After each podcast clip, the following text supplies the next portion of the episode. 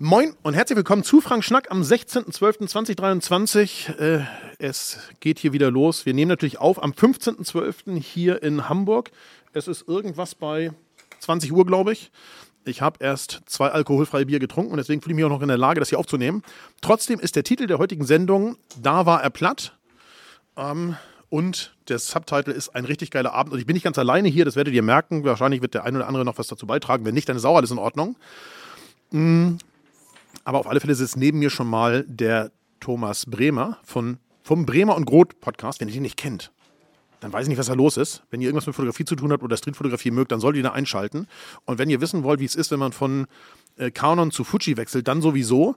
Also Bremer und Groth einschalten. Der, ähm, der Groth, der war hier auch eben im Livestream auf der Weihnachtsfeier, hier der FA Fotoschule im Studio im Zoom-Meeting.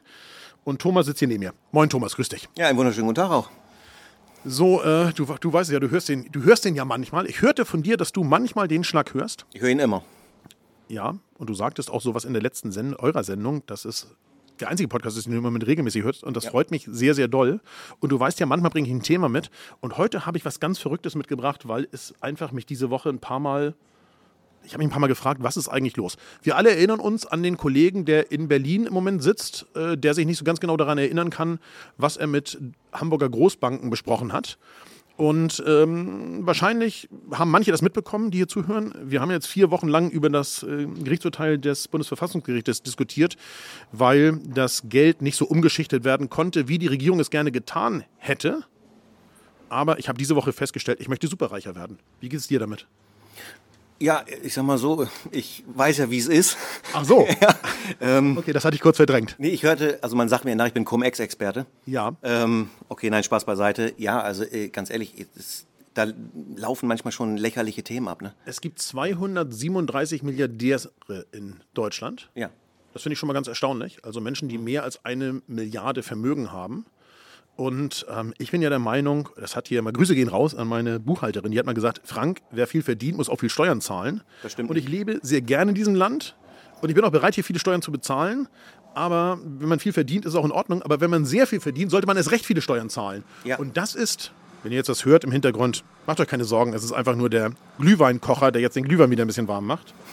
Und diese Superreichen, da gibt es sicherlich viele, die auch eine Menge Steuern und auch ganz regulär Steuern in Deutschland zahlen. Aber es gibt natürlich so Steuervermeidungsmodelle. Und da habe ich eine ganz verrückte Reportage gesehen. Und zwar, ähm, ich muss ganz kurz überlegen, das war in der ZDF-Dokumentation Zeit. Da geht es um die geheime Welt der Superreichen. Und wenn ihr wenig Zeit habt, und das Format heißt Zeit, ihr sollt euch die Zeit nehmen, aber wenn ihr wenig Zeit habt, dann guckt ab, 25, ab Minute 25, ich habe euch das Ganze in die Shownotes gepackt, auf jeden Fall aber auch ab Minute 36,30. Da kommt nämlich Gerda Hoffmann nicht zu Wort, sondern sie wird zitiert. Sie ist Ministerialrätin im Bundesfinanzministerium und sie gibt bei Seminaren für Steuervermeidungskanzleien Tipps, wie man Steuer vermeiden kann. Sie sitzt also direkt unter Christian Lindner und ich muss ganz ehrlich sagen, da bin ich baff. Und da gibt es Milliardäre die, und auch Kanzleien, die offen zugeben, dass sie in Deutschland 1% Steuern zahlen. Dass es möglich ist, als Milliardär in Deutschland 1% Steuern zu zahlen. Und da muss ich ganz ehrlich sagen, wenn das unterstützt wird von Menschen, die von meinen Steuern bezahlt werden, dann könnte ich mich hier ganz doll aufregen. Hast du die Telefonnummer von ihr? Und einfach nur in dieses Mikrofon reinbeißen. Also, ja. die, die steht da und sagt, es gibt ja schließlich Werkzeugkästen und die Mandanten brauchen sich keine Sorgen machen, dass es eine neue Steuergesetzgebung gäbe, denn sie hätte aus dem Werkzeugkasten schon eine Lösung mitgebracht. Bitte? Hallo? Äh, die Frau arbeitet für den deutschen Staat. Und zwar im Finanzministerium. Ich dachte, die sind dafür da, dass die Finanzen in Ordnung gebracht werden und Steuern eingetrieben werden. Zumindest hatte ich immer das Gefühl, wenn ich mit irgendeiner deutschen Finanzbehörde das ein Thema hatte.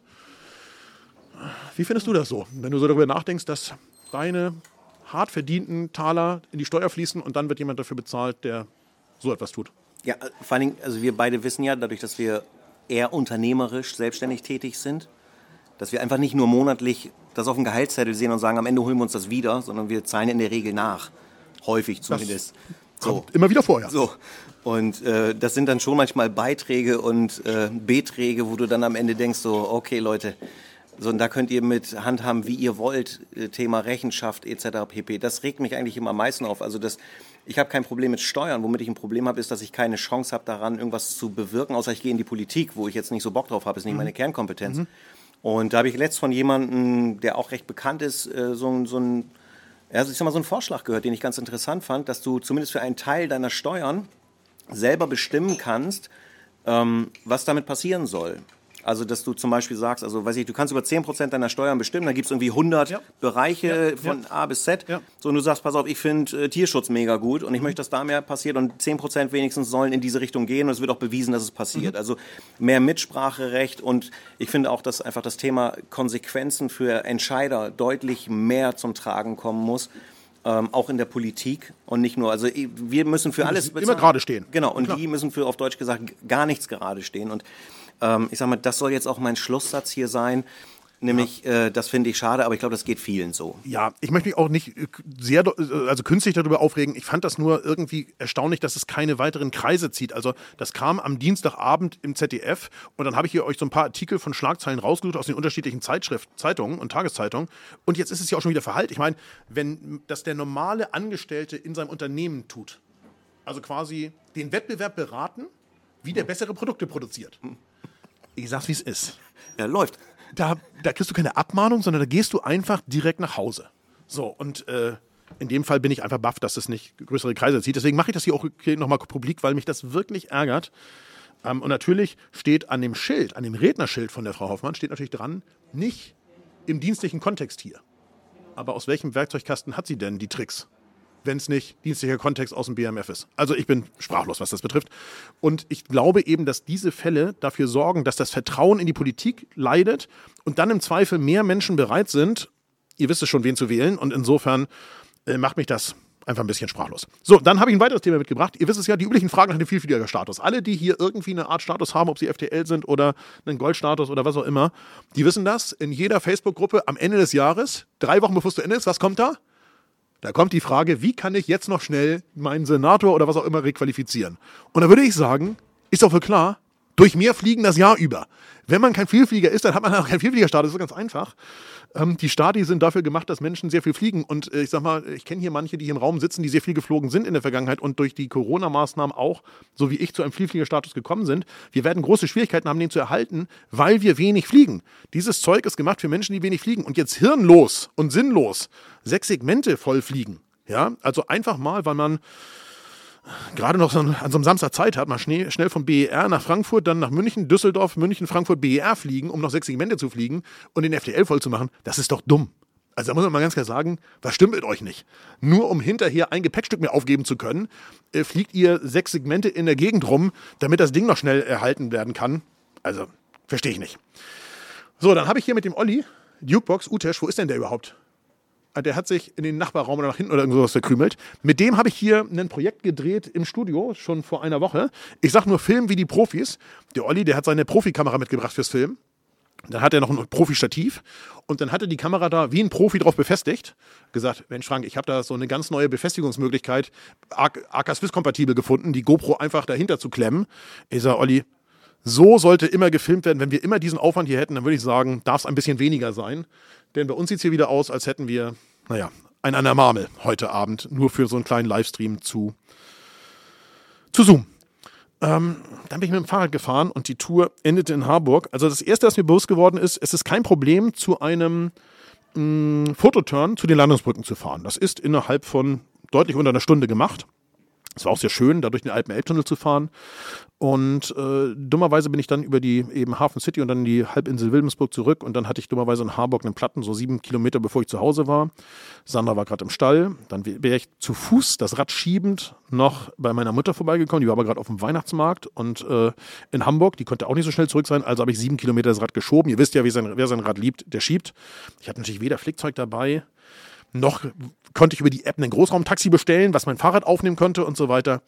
Was ist das Learning? Nicht mehr ohne Ersatzschlauch und Pumpe fahren, ist ja wohl klar. Aber man kann auf alle Fälle sehr schnell nach Hamburg kommen. So, im Mittwochsvideo habe ich euch gezeigt, wie man ähm, sehr schnell so kleine, ich habe das Kunstwerke genannt, in Wahrheit ist es ein Passepartout mit einem selbst erzeugten Bild dahinter, sauber versiegelt und verklebt. Ähm, erschaffen kann. Vielleicht auch noch kurzzeitig vor, jetzt vor Weihnachten. Guckt da sehr gern rein, wenn ihr noch ein eigenes Foto verschenken wollt und das nicht einfach nur ein Foto sein soll, sondern ein bisschen edler aufbereitet. Ähm, es gibt eine neue Folge Fotophonie. Der FF Fotoschulbus hat neuen TÜV. Ähm, sieht auch aus wie ein Kühlschrank. Da muss ich jetzt gleich noch die Bilder hier reindroppen, sehe ich gerade. Dann war ich die Woche mit einem ehemaligen Abteilungsleiter, Arbeitskollegen Mittagessen. Ähm, Grüße gehen raus an dich, René. Es ist wirklich schön, dass wir nach über zehn Jahren nach wie vor irgendwelche Termine finden. Hab dann anschließend, weil ich eh so einen Hamburg-Tag hatte, bin ich zum Friseur gegangen, habe das Studio vorbereitet für heute Abend, ähm, dass wir überhaupt ein bisschen irgendwie äh, sitzen und feiern können. Dann gucken wir, was es wird in der kommenden Woche. Äh, heute, wo du den Schnack hörst, liege ich nach der Weihnachtsfeier zu, ich sag mal, 100 Prozent noch im Bett, weil wahrscheinlich kommt der kurz nach acht raus, wie immer. Und ich glaube nicht, dass ich da wach sein werde. Aber währenddessen gibt es hier im Schulungszentrum schon wieder Workshops. Das heißt, auch bevor ich nachher gehe, irgendwann später, muss hier noch so ein bisschen irgendwie wenigstens ein Tisch hingestellt werden und der Fernseher an die richtige Stelle geschoben werden, dass Tobi hier einen Grundlagenkurs geben kann. Danach geht es morgen Nachtfotokurs. Und wenn dann alles glatt läuft und ich mich dazu in der Lage fühle, dann fahre ich morgen mit dem Rad hierher hole meinen Bus ab und komme mit denen, die in der Speicherstadt morgen Abend zur Nachtfotografie fotografieren gehen, da noch vorbei. Da muss die Bilanz übersendet werden. Es gibt äh, eine Venedig im Nebel äh, Online-Bildbesprechung zu der Reise, von der Venedig im Nebel-Reise. Ähm, ich nehme mit Falk weitere Folgen halbe Kraft voraus au auf. Da gibt es noch nicht viel zu sehen, auf der Website noch nicht und so weiter, aber es gibt schon ein bisschen was auf dem Insta-Account. Und dann kommt das, was vielleicht 2025 ist. Ich habe im Video jetzt am Mittwoch gefragt, ob irgendjemand da ist, der Bock hätte, mit mir zusammen in 2024 mit dem Fahrrad in den Harz zu fahren aus Hamburg. Da habe ich auch die ersten Rückmeldungen. Wenn du da draußen sagst, Mensch, ja, da habe ich Bock drauf. Beim Mammutmarsch war ihr eher so ein bisschen verhalten. Da melde ich mich aber auf jeden Fall an, kann ich euch schon mal versprechen, aber ich würde gerne in den Harz fahren. Dann äh, meldet euch gern einfach äh, über einen der Mailadressen oder hier unter den Shownotes per Kommentar. Aber 2025 möchte ich vielleicht mit dem Fahrrad nach Lissabon oder lieber eigentlich noch nach Athen fahren. Ähm, achso, ähm, das dauert ja auch nicht so lange, Schatz, mach dir keine Sorgen. Also ähm, es hieß, wenn das, wenn das sehr viel länger als vier Wochen dauern würde, dann könnte es sein, dass die Schlösser ausgewechselt sind. Aber ich habe vorhin hier schon mal gesagt, als ich mich bei Sandra bedankt habe, dass sie ja im Zweifel auch froh ist, wenn ich dann wieder da bin. Und ich habe vor, zurückzukommen. Und zwar nicht mit dem Fahrrad, sondern mit einem Flugzeug oder der Bahn oder irgendwas, was dann das Fahrrad transportieren kann. Aber so, das ist so das Ziel für 2025. Da möchte ich vier Wochen nehmen, um mit der Kreditkarte, nicht mit Zelt und Schlafsack und Isomatte und diesem ganzen Blödsinn, sondern mit einer Kamera, einem Laptop und einer Kreditkarte äh, nach Athen oder von mir aus auch nach Lissabon zu fahren. Also einfach quer durch, einmal quer durch Europa, 20 Tage fahren, ein paar Tage Pause. So, so sieht das aus. So, Barcelona, Valencia Fotoreise ist im Moment freigeschaltet. Könnt ihr also buchen, wenn ihr buchen wollt. Ähm, braucht ihr nicht auf morgen Abend warten. So, und dann habe ich sehr viel verrücktes Zeug bei YouTube geguckt. Und vorhin gab es hier schon Anmerkungen, dass ich wohl wenig arbeiten würde, wenn ich 40 Stunden YouTube gucken kann. Aber es ist wirklich so. So, Motivation pur ist mit dem Fahrrad von Berlin nach Istanbul. Solltet ihr euch angucken. Ich meine, die Jungs sind jetzt auch mit allem Gepäck gefahren und haben jeden Abend gezeltet und draußen geschlafen. Entsprechend matschig und so war das. Hm, das ist jetzt nicht so das, was ich gerne tun möchte. Da bin ich wirklich ganz weit von entfernt. Aber dass man überhaupt so weit Fahrrad fahren kann, finde ich mehr als erstaunlich. Und wenn ihr 30 Stunden, äh, drei Stunden Zeit habt, ihr habt drei Stunden Zeit, so ein kalter Novemberabend, dann guckt euch die Nordkap-Doku an. 48 Tage lang, 4000 Kilometer mit dem Rad zum Nordkap. Das ist absolut behämmert. Das ist mit das Behämmertste, was ich je gesehen habe. Und das kommt für mich auch nicht in Frage. Viel zu kalt. viel, zu wind, viel zu windig, viel zu kalt, geht gar nicht. Aber verrückt ist es trotzdem. Dann habe ich ein paar Artikel verlinkt. Ähm, da geht es um ähm, Instagram äh, im Vergleich mit der Realität. Also wie sieht die Wirklichkeit aus und wie sieht es aus auf dem Instagram-Foto? Also da haben sich Menschen einfach mit der Kamera mal umgedreht und gesagt, guck mal, wenn ich in die andere Richtung gucke, dann sehe ich hier einen Kassenautomaten mit jemandem, der Nummern verteilt, wie auf dem Arbeitsamt und sagt, Achtung, du kannst hier auch ein Insta-Foto machen, aber es wird halt noch sechs Stunden dauern, bis du dran bist. So, also solche Dinge. Unbedingt mal reinschauen, ist wirklich, wirklich äh, lustig. Und dann gibt es die zehn aufregendsten Seh Sehenswürdigkeiten der Welt. Das passt so ein bisschen zu dem Instagram-Zeug. Auch das würde ich euch empfehlen. Ähm, dann habe ich was rausgesucht, ähm, das ganz passig ist zur Fotoreise nach Valencia, nämlich die Heimat der Paella, also ähm, eine kulinarische Tour durch die Paella Bars Valencia. Wer also sagt, Mensch, ich möchte Paella essen, der braucht nicht mit uns nach Valencia fahren, aber der sollte vielleicht sich Valencia mal angucken. Das ist auf alle Fälle sicher eine Reise wert. Passend zur WM habe ich euch einen sehr lustigen Rap zu jetzt weiß ich nicht mehr, wie, wie der Junge heißt, äh, Gervin Price, zu Gervin Price rausgesucht. Wirklich lustig bei Instagram. Also wenn ihr die Darts-WM schaut, dann solltet ihr euch die vier Minuten Rap reinziehen. Und außerdem möchte ich jetzt als nächstes Schwalbe-Reifen fahren, weil ich habe mir die Schwalbe-Produktion angeguckt. Ist natürlich ein Imagefilm, muss man ganz offen sagen, ist natürlich hingemachtes Zeug. Warte, ich habe hier einen, ich habe hier extra für, warte, ich habe hier extra, ich hoffe, das geht jetzt hier. Ähm, mal ganz kurz gucken, wie kann ich hier weiterschalten? Ich habe hier extra so ein Zeug, so ein Zeugknopf installiert, also wo ich mehrfach das Wort Zeug abspielen kann eigentlich. Ach, während der Aufnahme kann ich da nicht rüber auf dem Pad. Schade. Extra so einen kleinen Zeugrefrain nochmal hier auf dem, auf dem neuen, auf der neuen Technik aufgenommen. Gibt's beim nächsten Mal. Also ähm, wirklich geil, wie so ein Fahrradreifen hergestellt wird. Ich glaube, ich möchte Schwalbereifen fahren. Dann gibt's eine alte Doku mit sehr ungewohnter Qualität über Armenien. Aber kann man sich sehr gut angucken. Hat mir auch wirklich gut gefallen. Ähm, ist englischsprachig, aber ihr wisst ja, ihr könnt bei YouTube auf Untertitel wechseln und dann auch auf automatische Übersetzung auf Deutsch. Also jeder kann das verstehen, was da gesagt wird. Guckt euch das an. Und es gibt eine sehr lange Doku, die ich euch verlinkt habe zu Island. Da geht's ja demnächst für mich wieder hin, nämlich im Frühjahr. Auch wirklich geil. Und da habe ich noch eins vergessen. Ich möchte euch unbedingt empfehlen, den AWFNR Podcast von letzter Woche.